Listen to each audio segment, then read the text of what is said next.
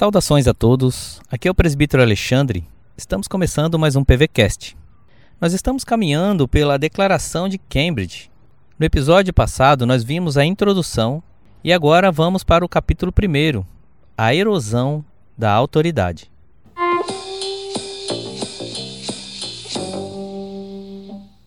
Só a Escritura é a regra inerrante da vida da igreja, mas a igreja evangélica atual fez separação entre a Escritura e sua função oficial. Na prática, a igreja é guiada, por vezes demais, pela cultura. Técnicas terapêuticas, estratégias de marketing e o ritmo do mundo de entretenimento muitas vezes tem mais voz naquilo que a igreja quer, em como funciona, no que oferece, do que a palavra de Deus. Os pastores negligenciam a supervisão do culto, que lhes compete, inclusive o conteúdo doutrinário da música. À medida que a autoridade bíblica foi abandonada na prática, que suas verdades se enfraqueceram na consciência cristã e que suas doutrinas perderam a proeminência, a igreja foi cada vez mais esvaziada da sua integridade, autoridade moral e discernimento.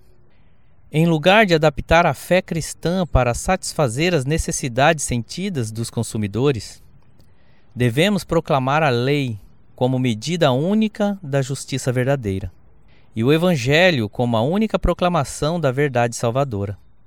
A verdade bíblica é indispensável para a compreensão, o desvelo e a disciplina da Igreja.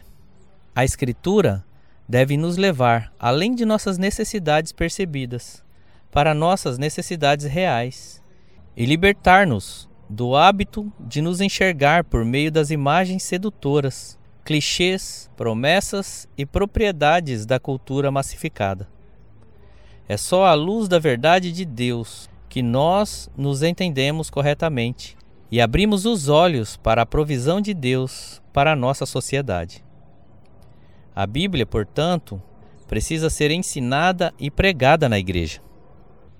Os sermões precisam ser exposições da Bíblia e de seus ensinos, não a expressão de opinião ou de ideias da época. Não devemos aceitar menos do que aquilo que Deus nos tem dado. A obra do Espírito Santo, na experiência pessoal, não pode ser desvinculada da Escritura. O Espírito não fala em formas que independem da Escritura. A parte da Escritura, nunca teríamos conhecido a graça de Deus em Cristo. A palavra bíblica e não a experiência espiritual é o teste da verdade.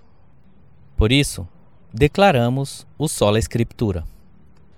Reafirmamos a escritura inerrante como fonte única da revelação divina escrita, única para constranger a consciência. A Bíblia sozinha ensina tudo o que é necessário para a nossa salvação do pecado, e é o padrão pelo qual todo comportamento cristão deve ser avaliado. Negamos que qualquer credo, concílio ou indivíduo possa constranger a consciência de um crente que o Espírito Santo fale independentemente de ou contrariando o que está exposto na Bíblia, ou que a experiência pessoal possa ser veículo de revelação. E assim declaramos. Finalizando o capítulo 1 da Declaração de Cambridge, a erosão da autoridade. Deus abençoe o seu dia.